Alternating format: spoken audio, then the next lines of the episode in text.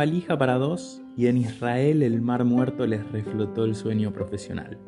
La Torre Eiffel en París enmarcó el llamado que sentenció el camino. Desde chicos la gimnasia los unió, el avión los propulsó y el circo del Soleil los arropó. A Florencia Aracama y Nicolás Buzo la vida les tendió un puente y ellos le colgaron unas anillas. Bienvenidos.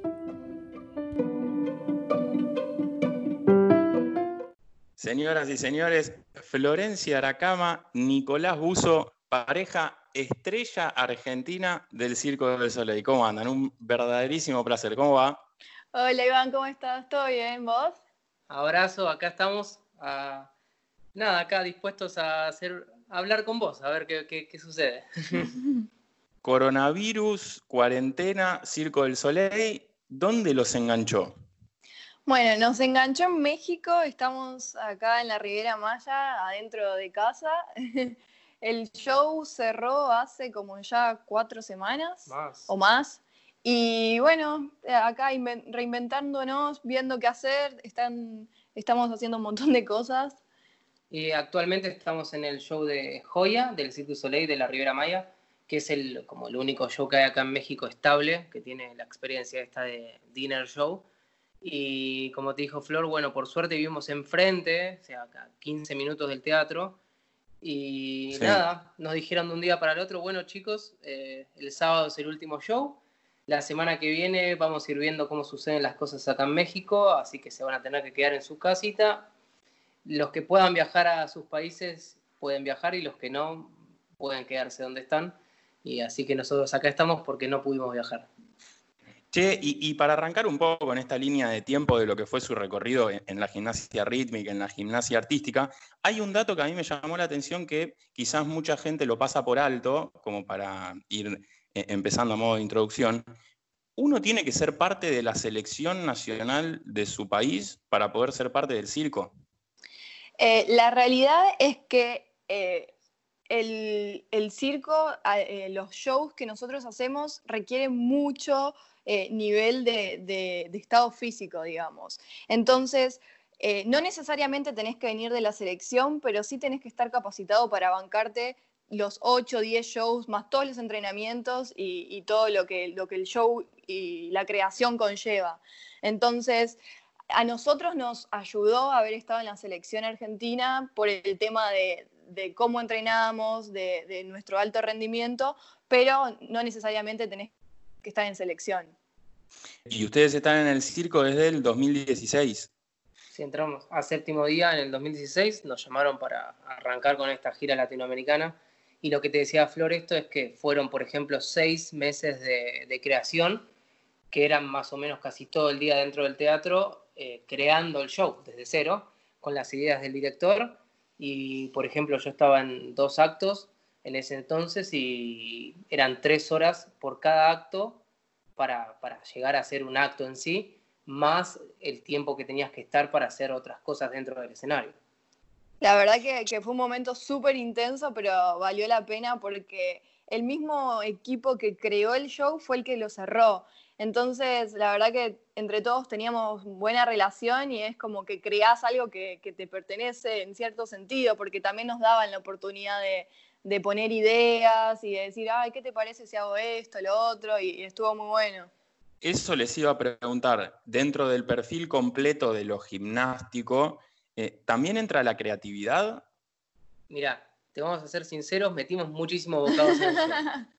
Porque, claro, porque, por ejemplo, el coreógrafo era un ucraniano, una, bestia de Soy Justin You de Ucrania, se ganó, no sé qué, coach, ahora está en otros... Eh, en otros shows trabajando, pero ucraniano, o sea, no tenía ni idea de lo que era, por ejemplo, Soda Stereo. Entonces él venía y nos preguntaba, chicos, me están pidiendo más rock. ¿Qué puedo hacer para hacer más rock? Y esto fue creo que dos semanas antes de la premier y estaba saturado él y le dijimos, mira, a lo que la gente le gusta es que la gente participe del show, porque era un show que la gente podía participar. le dijimos, ¿qué pasa si pones algunos artistas en las vallas y haces que la gente como que salte o aplaude o que haga el típico pogo. Entonces, bueno, en esas cosas nos prestaron un poco de atención y, lo, y lo, pusieron. Y por ejemplo, esto es loquísimo, estábamos en el catering ahí tomando un café y estaba Charlie y estaba Z y me dice, y nos decía a nosotros, dice, ustedes saben la responsabilidad que tienen en este show, digo, ¿cuál decirle? O sea, hacer bien el show. Dice, no, no, ustedes son los responsables por entender lo que es la música, lo que es esto, de, contarle a los demás y, decirle a lo que se van a, a enfrentar. Y fue como, bueno, entonces ahí nos damos cuenta que el circo también, y la parte de lo que es el show, es muy abierto a lo que nosotros pensamos y también a nuestras ideas. ¿Volvieron a hablar con Charlie y con Z? Sí, obvio, ellos venían siempre, pero la verdad que el primer show, eh, nada, estábamos todos súper preparados, porque antes de una premiera hacemos como otros shows de prueba con público y todo, pero cuando se apagaron las luces y se puso el blackout que decimos, eh, la verdad que te agarraba una adrenalina, una piel de gallina que no podías creer. Y ahí en ese momento la gente de las otras nacionalidades se dieron cuenta lo que iba a ser el show. Y obviamente terminaron amando el show, cantando las canciones, pero eh, era algo tremendo. O sea, muchos lo tienen en su playlist de, entrenamiento. Vos en sus Instagram te das cuenta que escuchan Soda Stereo para entrenar. Y es como, wow, mira hasta dónde llegó como algo que lo hicieron tan, tan de ellos. ¿Hasta dónde llegó la argentinización de algún compañero? No sé, les pidió un asado a algún bielorruso. Primero teníamos, tenemos un compañero que tenía un club de viajeros, fue una de las primeras cosas que hicimos, y llevamos a todos a comer a este club de viajeros para medio socializar. Y llevamos los rusos y eso. Pero cuando dijimos el tema de los asados, que eran los domingos, se emocionaron todos y casi fuimos bastantes domingos a comer. Y después, por ejemplo, dos de mis mejores amigos que hice en el circo, ellos son argentinos, o sea, hablan argentino y, ellos no lo, o sea, la gente que los conoce no lo puede creer que diga, estás hablando en argentino. Y dice, sí, sí, estoy chamullándote en argentino. Uno es inglés y el otro es francés y toman matecito, toman fernet y cuando había breaks en, dentro del tour y se tenían que volver a sus países, iban al supermercado o buscaban la manera de encontrarse el fernet de la yerba y, era muy gracioso. Y se lo mostraban a sus amigos de sus lugares como diciendo, mira, mira, esto es lo más, esto es el fernet y hacían un viajero, por ejemplo, y se lo mostraban a los amigos. Y, también el grupo creativo de los coach, eh, como la, la mayoría son de Canadá, y en el invierno de Canadá hace mucho frío, eh, también eh, se hicieron fan del mate, porque les venía bárbaro ir con el mate a todos lados eh, y que es algo, una infusión caliente, que no la conocían. Y yo los escucho hablar y, contando anécdotas y hablando de amigos dentro del circo. ¿Se acuerdan de, aquella Florencia y de aquel Nicolás que llegaron por primera vez al circo hace tan pocos años? ¿Cómo ven a esa Florencia y ese Nicolás cuatro años después? Claro, al principio cuando estás fuera como que lo veíamos todo súper lejano, ¿no? Eh, y ahora que ya, bueno, somos parte y es nuestro cotidiano, es nuestro día a día, es como algo normal para nosotros. Es como que a veces frenamos y, tratamos de salir de, esa vorágine que tenemos diariamente, que es algo normal, y decimos, wow, al final como que, ya somos parte y, y está bueno. Bueno, y lo que nos pasó es que para entrar al circo, o sea, te piden un montón de requerimientos físicos y artísticos y background que tengas que tener.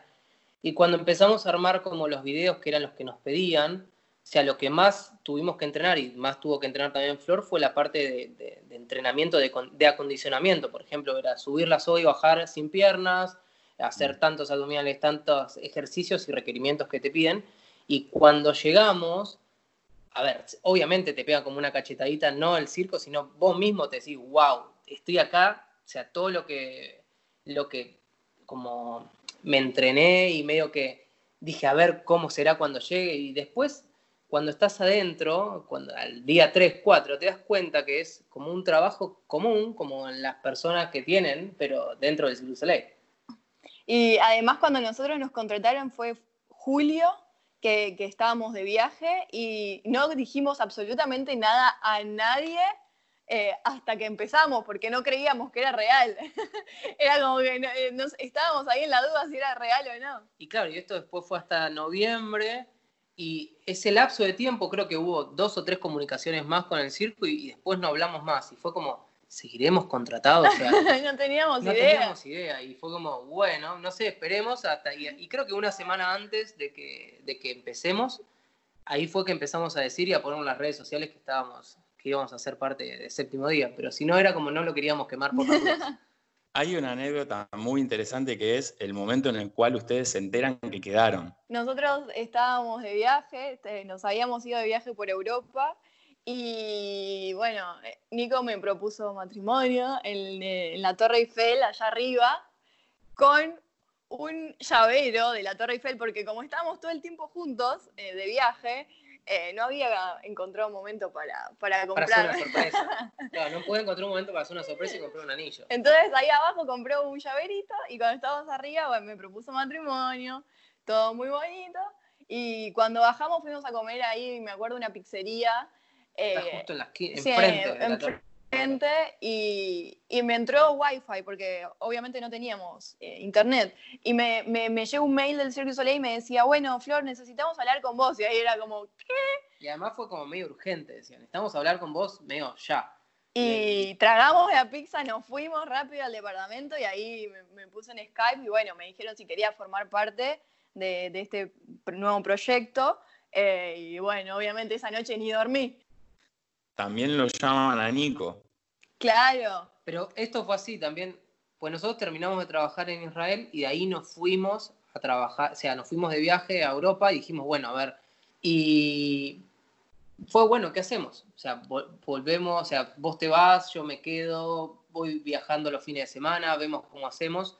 Y esto fue a los tres días, Flor estaba haciendo un Skype con otras personas de, Dentro del circo estaba negociando el contrato y estaba preguntando cómo podía hacer para que Nico venga, porque la verdad que no sabíamos si la, si la familia podía acompañar en la gira. Entonces, eso, yo estaba hablando de eso. Y me acuerdo que estaba en Suiza, eh, en un hotel, en un lugar de, que estaba buenísimo, de verdad. Y, y, justo yo tenía la compu y estaba haciendo el Skype por la compu y me suena el teléfono. Entonces le digo, Nico, toma mi teléfono, atendelo porque la verdad que no puedo ahora. Entonces Nico se va. O sea, me manda la solicitud de amistad del que estaba como llamando a la Flor, entonces le acepto, atiendo el teléfono rápido y le digo, sí, mira, Flor estaba en otra reunión en el cuarto al lado, pues yo había salido de ese cuarto, le digo, ya termina y te digo que te llame. Y me dice, no, no, pero no quiero hablar con Flor, quiero hablar con vos. Me dice, fue como, ¿Qué, ¿conmigo? Me dice, sí, quiero proponerte si querés ser parte también de ese. Y, digo, obvio, sí, bueno. Y yo ahí lo veo a Nico entrando, llorando, y digo, uy, ¿quién pasó? Y bueno, y ahí no, me lo dijo y nada, estábamos re contentos. Y la gente que estaba negociando el contrato conmigo se enteró en el mismo momento. Y encima lo gracioso es que después, a los meses, cuando estábamos en una fiesta con, con los, creadores. los coaches, eh, se llama el casting team, los, los que seleccionan, nos dicen, nosotros ya sabíamos que iban a estar los dos, pero queríamos dejar ese suspenso. Hijo de mí. ¿Cómo el suspenso? Claro, nos le dijeron así, ellos ya sabían, como dos semanas antes, sabían que Flor y Nico iban a estar los dos juntos en el show.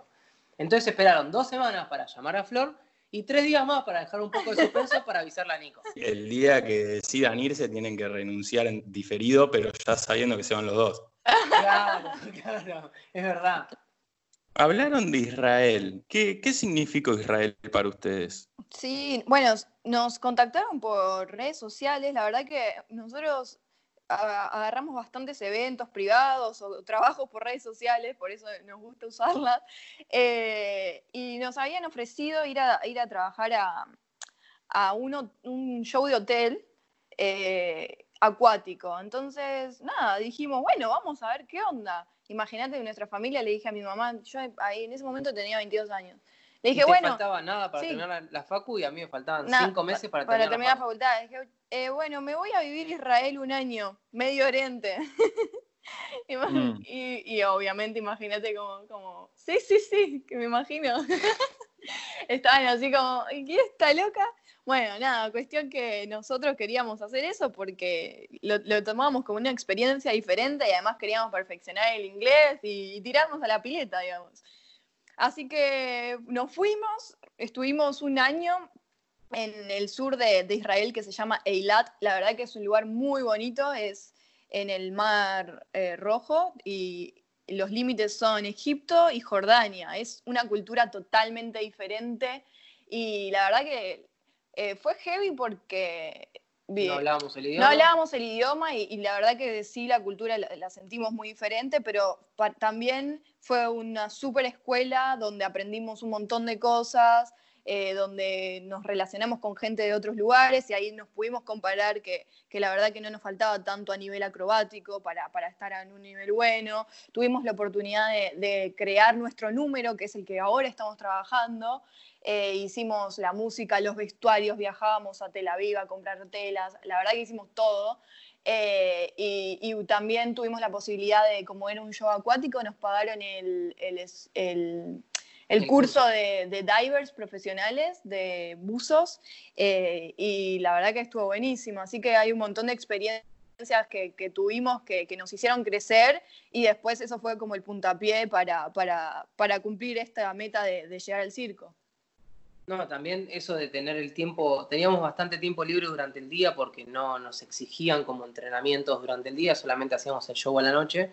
Y fue ahí cuando decidimos empezar a hacer algo juntos y dijimos, bueno, a ver qué podemos hacer juntos como para, para hacer algo, para empezar a trabajar con nuestro número. Y ahí fue que empezamos a entrenar fuerte y ahí fue que vimos los requerimientos del circo, empezamos a hacer todo junto. Eh, como teníamos una, yo como estaba haciendo unas anillas, pero estaba haciéndolas solo, eh, agarré a Flor y le dije, bueno, vamos a empezar a hacer esto juntos. Así que Flor la empecé a entrenar ahí como entrenador ruso, la empecé a colgar. Fue heavy. Fue heavy, pero bueno, valió la pena. Y acá estamos, trabajando, haciendo un dúo de anillas. Somos los únicos, creo que, con el único número, creo que, no sé si en el mundo o en el Cirque Soleil por lo menos, que hace un dúo de anillas juntos. Y ahí estamos. Sí. ¿En algún momento ustedes pensaron si esto mismo se hubiesen animado a hacerlo solos? No, yo creo que no. Creo que nos potenciamos juntos y, y los dos que estamos medio locos dijimos, no, sí, no, nos potenciamos, no creo que solos lo hubiéramos logrado. Yo creo que solo no hubiese tentado de como a tanto, o sea, porque a mí, por ejemplo, es verdad, y es verdad, me faltaba nada más que medio año para terminar la, universidad y hubiese dicho, no, mira, voy a terminar la universidad y no, que eso fue lo que después también pasó ahora, después si querés te lo cuento, pero no, creo que no hubiésemos, no hubiésemos animado a hacerlo solos. Yo creo que nos potenciamos mucho y nos complementamos y eso es lo que nos dio como decir, bueno, ¿por qué no seguir un poco más? Dale, ¿por qué no? Total, ya sabíamos que si no, si no surgía nada en Israel o si no nos iba a servir por lo menos para viajar y para, como dijo Flor, para practicar inglés y eso, y después la idea era volver a Argentina. Pero me parece que, que nuestra, como nuestras personalidades nos potencian a... Nosotros éramos amigos, nos conocíamos de la selección argentina y, la verdad que nos llevábamos súper bien, pero cada uno tenía su pareja y ahí nos dimos cuenta también que las parejas que teníamos en ese momento no nos acompañaban porque no entendían nuestro estilo de vida. La verdad que es un estilo de vida y, es algo que, tenés que, estar de lleno y hay gente que capaz no lo entiende y, por suerte tener la posibilidad de estar de tener al lado a alguien que vive lo mismo que vos, en este sentido está buenísimo y por eso también nos arriesgamos y no nos importó nada y nos fuimos y, bueno, por suerte lo pudimos comprar. Sí. Che, y me quedo, me ibas a contar algo, Nico, antes. Ah, bueno, lo que pasó es que también cuando terminó séptimo día, faltando dos, tres semanas, no sabíamos nada que iba a suceder en nuestro futuro, porque a veces hay gente que sabe a mitad de al mitad del contrato si sabe que va a terminar, ya sabe a qué show se va a ir o qué va a hacer, y nosotros la verdad no teníamos idea y ya habíamos hecho también como el, esto de, bueno, a ver, mira, estoy para este show, puedo estar para este show, entonces vas viendo qué puedes hacer. Y creo que fue una semana, sí, un jueves. Una, semana una semana después. o sea, el, show del séptimo día terminó el domingo, el jueves me llamaron, me dicen, felicitaciones Nico, vas a ser parte de Totem. Que Totem es otro show del Cirque. Que gira. Que mm. gira y iba a estar yo solo, haciendo yo solo las anillas eh, en realidad con otros dos personas más. Y me dice, bueno, pero tenés que viajar en tres semanas. Y justo fue para octubre. Tenías todos los parciales. Todos los, finales y todos los parciales me quedaban justo hasta diciembre, porque ese año, del último año de gira de séptimo día, también hice la universidad, así que fue como... La verdad que fue una locura porque bueno, yo también estudiaba a la mañana y a la tarde nos teníamos que ir a entrenar y a la noche show. Yo, la verdad que Nico no sé cómo hacía.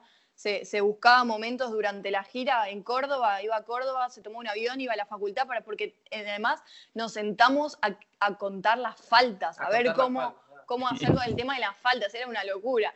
Y estábamos en Mar del Plata y viajaba y hacía eh, materia y volvía y así para que nos den las faltas. Y, bueno, y lo que pasó fue que, claro, me llamaron, me dice, bueno, tenés que ir ya, tenés que ir solo y no sé qué, y fue como, me costó muchísimo y decidí, en, creo que también en una semana, y poniendo pros y contras, y dije, mira, sorry, o sea, lo siento mucho, ley, pero te voy a tener que decir que no, porque si me voy ahora, primero, no voy a terminar la universidad y después me voy solo también. Y dije, bueno, voy a esperar a ver que en algún momento algo va a salir de vuelta. Igual fue, fue difícil tomar la decisión de decir no, Porque hay 800 millones de personas que están esperando ese lugar y, nosotros decimos no, pero bueno, también había que priorizar el, eh, lo que Nico había hecho, que, también era su pasión. Claro, y entonces bueno, decidimos que no, terminé la universidad y fue bueno, ¿qué hacemos? Y durante ese tiempo, como te dijo Flor de las redes sociales, me contacta un chico de un programa, supuestamente, bueno, supuestamente no, de un programa de Italia, y me dice, vi su número juntos, me gustaría que vengan a este programa en Italia, que es como un... ¿Qué sería? Como de talentos, un programa, un programa de, talentos. Y me dice, mm. quiero que vengan. Y digo, bueno, sí, dale, está bien. Que yo no sabía si era verdad o no. El lunes me dice, Nico, ¿pueden viajar el miércoles? Sí, sí, le dijimos, podemos viajar el miércoles. Y creo que el martes... Nos manda el pasaje. Nos manda el pasaje. O sea, nos mandaron los pasajes y nos dijeron que íbamos a ir a Italia a hacer el show este. Y dijimos, bueno, pero ¿nos podemos quedar cinco días más? Y dice, sí, sí, no hay problema. Claro, porque además en todo esto, durante la gira, cuando estaba por terminar, decidimos casarnos. Estábamos en Mar del Plata y dijimos, bueno, casémonos un día libre que tenemos antes que termine el show para como cerrar todo esto de... de, Esta historia. Claro. Y, y, bueno, entre todo eso no habíamos tenido luna de miel porque no teníamos tiempo para, para todas las cosas y, por eso le, pedimos si nos podíamos quedar cinco días más para aprovechar y pasear por Roma. Y hicimos una luna de miel express. no, yo no lo puedo creer. Pero encima eh, fue muy gracioso porque nos mandan los pasajes decíamos, bueno, ¿esto qué será verdad? ¿Será mentira? No sé, ar la valija y nos vamos de Seiza, vamos a ver, si llegamos a pasar es porque está todo bien. Eh, hasta que no estábamos sentados en el avión no creíamos. ni en pedo, no. y, después, y, cuando llegamos a, Roma, nos estaban esperando con nuestros cartelitos en un super auto y no, no, no queríamos mirar para no tentarnos, porque estábamos muertos de risa. viaje como diciendo, esto será real, alguien nos va a sacar los órganos, no fue real gracias a eso que estuvimos ahí, filmamos ese show y creo que cuando volvimos a la semana, el director del show de este Joya nos dice, chicos, ¿tienen algún video actualizado de las anillas? y de casualidad teníamos eso que habíamos grabado, entonces se lo mandamos y, bueno, después a, las semanas sí nos ofrecieron venir para acá. Lo que podemos hacer es hablar en unos meses, a ver qué cosas les pasaron, como para ir actualizando esto. O sea, es casi una película esto. no, la verdad que tenemos un montón de anécdotas. Así como que, que son muy divertidas. Pero que claro, se van una cosa atrás de la otra y es como buenísimo. O sea, nosotros siempre, lo que me parece que ayuda muchísimo es esto de ser muy positivo y tener como el objetivo muy claro. O sea, a dónde quiero llegar y hasta dónde quiero ir y cómo voy a hacerlo, ¿no? Obviamente. Y a ver, las herramientas las teníamos, porque teníamos, o sea, teníamos el show este encima de séptimo día, teníamos nuestro número y dijimos, ¿por qué no podemos trabajar juntos con esto en algún momento? Y el objetivo era ese, era trabajar acá en el Circus LA haciendo nuestro, nuestro número juntos y se dio, qué sé yo. Ahora, Obviamente es muy difícil y, hubo momentos en en que hay que entrenar mucho, hay que bancarse un montón de cosas y hay que eh, estar, estar, estar y darle, darle, darle. Pero bueno, después el resultado, la verdad que vale la pena y te, pone contento. Che, y, dentro del circo, algo que les hayan enseñado que ustedes no tenían en cuenta que eso podía llegar a estar dentro de la rutina habitual, digo, no sé, hay videos de ustedes maquillándose solos a ustedes mismos, ¿eso se los enseñaron? ¿En un requisito? Sí, eh, por ejemplo, cuando entramos acá nos enseñan, o sea, la diseñadora de maquillajes diseña el maquillaje para el personaje y nosotros tenemos clases de maquillaje eh, teníamos bastante intenso y después aprendemos a maquillarnos porque todos los días antes del show tenemos que maquillarnos nosotros. Eh, eso fue una de, las cosas que, está bueno porque yo lo tomo tipo como una terapia antes de, prepararme para, salir a hacer el show porque es una hora de que tenés que estar ahí concentrado poniéndote eh, en carácter. Y después cosas como, bueno, la organización que tienen acá son, es impresionante, el nivel de trabajo de organizado está buenísimo, cómo te mandan eh, eh, por mail actualizaciones constantemente, el tema de la seguridad, que la seguridad es muy importante, por eso también el Cirque du Soleil se caracteriza con el tema de las normas de seguridad. Al ser nosotros acróbatas aéreos, tenés que chequear todo, que esté todo perfecto. Y bueno, esto es, también un trabajo en equipo porque hay técnicos que se especializan en eso, eh, pero nosotros también tenemos que ser conscientes en chequear bien que el material esté en condiciones para colgarnos, porque nosotros nos estamos colgando a muchos metros de altura sin seguridad. Y en relación a los medios y a las entrevistas, a las notas, porque aparte llueven ese tipo de propuestas. Sí, nosotros teníamos, bueno, en séptimo día teníamos una publicista agostina que era una genia, pero genia, genia mal, y ella agarró un día y nos dijo, bueno, a ver chicos, ¿cómo? Esto es así, mirad, vamos va, va a haber preguntas que o situaciones que los van a poner incómodos, pero ustedes tienen que sortear de la mejor manera y poner la mejor cara si están en la televisión. a Nico le gustaba más la radio, a mí me gustaba más la televisión. Claro, la radio o esto de estar haciendo un podcast o estar de lejos es más fácil porque te da tiempo, te da un poquito de tiempo a pensar lo que vas a decir. Ahora, en la, en la televisión, es, si es en vivo, es en vivo. estás ahí, estás adelante de la cámara y una mueca que hiciste de más, ya se entiende que estás eh, nervioso y bueno, hay que sortearlo. Y, ella nos, como nos coacheó en esa parte. Y acá hicimos para dos o tres radios, hicimos un par de notas porque éramos, o sea, como el, acto nuevo que llegaba al, show. Lo que pasa en este show, que hacer un show fijo, que hace seis años que ya está, cada, cada temporada se va renovando al menos un 30% y nosotros fuimos, ese 30% fuimos los nuevos y por eso también fue que hicimos notas acá. Siendo parte de la selección argentina de gimnasia rítmica o de gimnasia artística, uno tiene cierta ambición en el objetivo para el cual está entrenando. Digo, sea un juego panamericano, un juego olímpico, un sudamericano. Y está del otro lado el juez que te califica y en base a esa puntuación vos clasificás a otros torneos y demás. Pero uno siempre tiene la vara puesta en un entrenamiento para o un resultado o un torneo. Acá no es un espectáculo. ¿Cómo hicieron para, trabajar y mudar esa expectativa a una rutina más, si se quiere, cotidiana? Eh, justo el otro día estaba hablando con Nico porque estaba viendo unos videos míos de cuando yo era gimnasta y, la verdad que me, ponía muy nerviosa. Entonces le, le dije que me gustaría poder haber competido en ese momento con la cabeza que tengo ahora. Y en ese momento de gimnasta, la verdad que, que sí, lo disfrutaba, pero capaz estaba más pendiente del tema este objetivo, del tema este de viajes, del tema si clasificaba, no clasificaba, si me daban la beca, no me daban la beca. Entonces, como que ahora eh, puedo disfrutarlo, o sea, es algo que, que, realmente lo disfruto y no me pongo nerviosa. Entonces, eh, está buenísimo ese cumplir este objetivo del disfrute de lo, de lo que haces.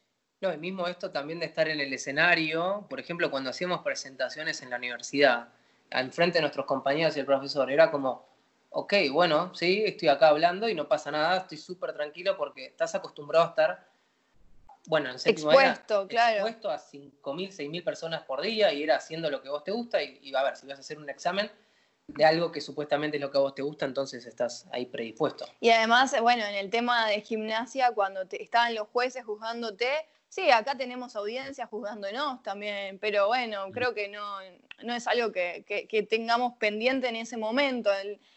la idea es transmitir algo para que el público se lleve algo y obviamente acá tenemos 650 personas, en séptimo día tenía 5.000 personas y y, es un montón, o sea, te pones a dimensionar y es mucho más de lo que había cuando competíamos.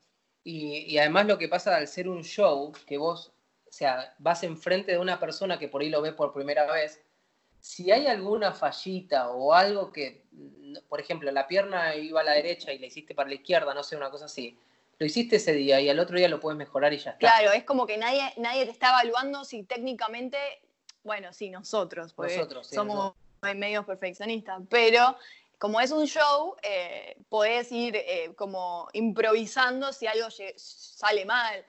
A nosotros nos pasa que hacer la rutina todos los días hay veces que no nos sale exactamente igual que la noche anterior, pero bueno, tratando- tratamos de adaptarnos a que no se note que, estamos haciendo algo diferente.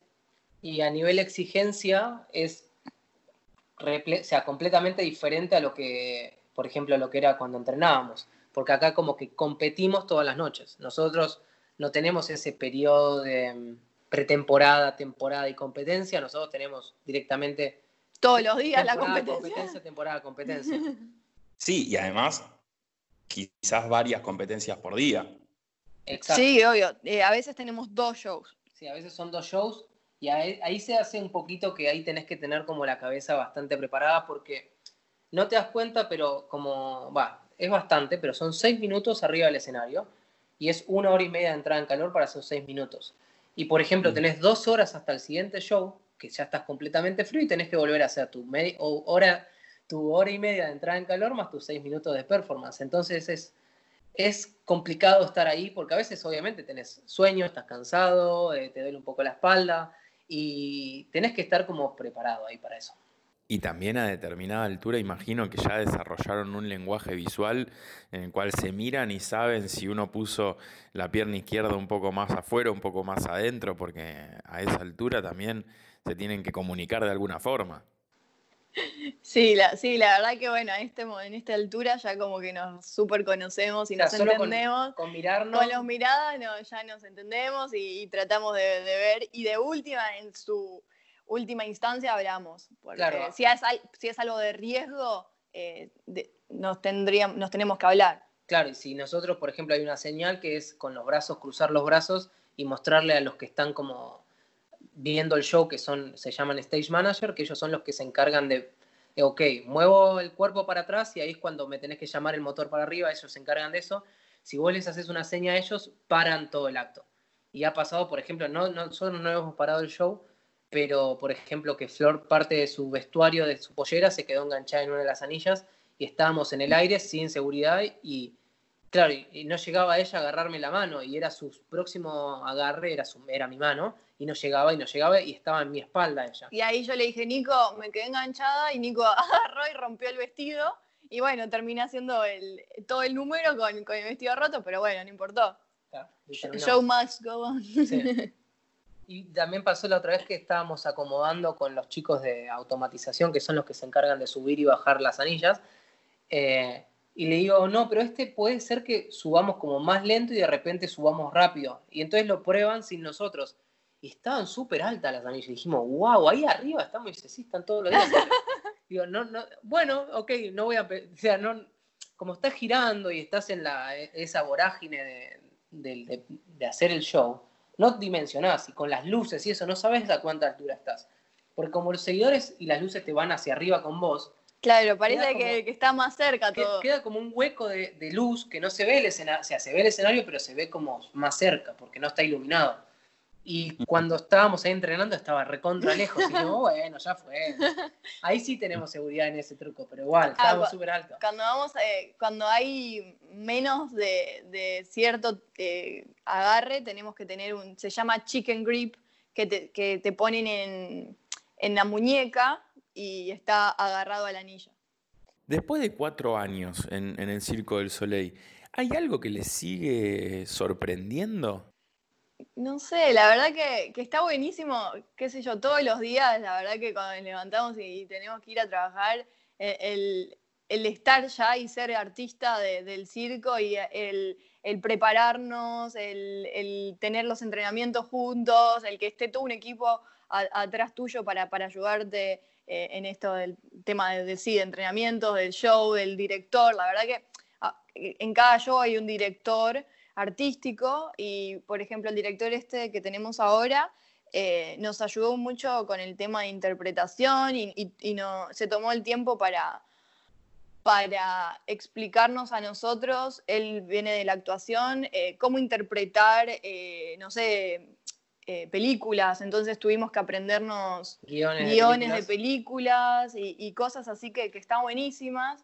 Eh, y, nada, el tema de que, bueno, salimos al escenario y tenemos música en vivo, tenemos una banda en vivo, cantante en vivo, eh, y, está bueno, es como que todo, todo te sorprende. Tomás dimensión y decís, wow, mirá lo que es esto. Claro, y después también, si hemos visto ahora que también el Cirque du Soleil al, se empezó a lanzar videos, o sea, shows completos que por ahí no habíamos visto nosotros. Y hay algunos actos que decís como, wow, sos un zarpado, o sea, ¿cómo podés hacer eso? Y eso sí sorprende, sí, obviamente sigue sorprendiendo. Flor, Nico, un verdaderísimo placer, ¿eh? muchísimas, muchísimas gracias y, sobre todo una lindísima historia para conocer y para, y para que la gente también sepa del otro lado que, que cualquier cosa que tenga ganas de hacer hay veces que el camino mismo lo va llevando. bueno, muchas gracias. Sí, obvio. Si algo se hace con, perseverancia y con ganas, eh, se, puede, se puede cumplir. Sí, bueno, muchas gracias. Y no, para la gente también que esté escuchando es esto. Si tenés un, un objetivo claro y tenés las herramientas para hacerlo, es que hay que darle y darle y darle hasta que lo consigas porque siempre, en algún momento llega. sí. Un beso enorme. Bueno, un beso grande. Un beso grande. Chao, chao.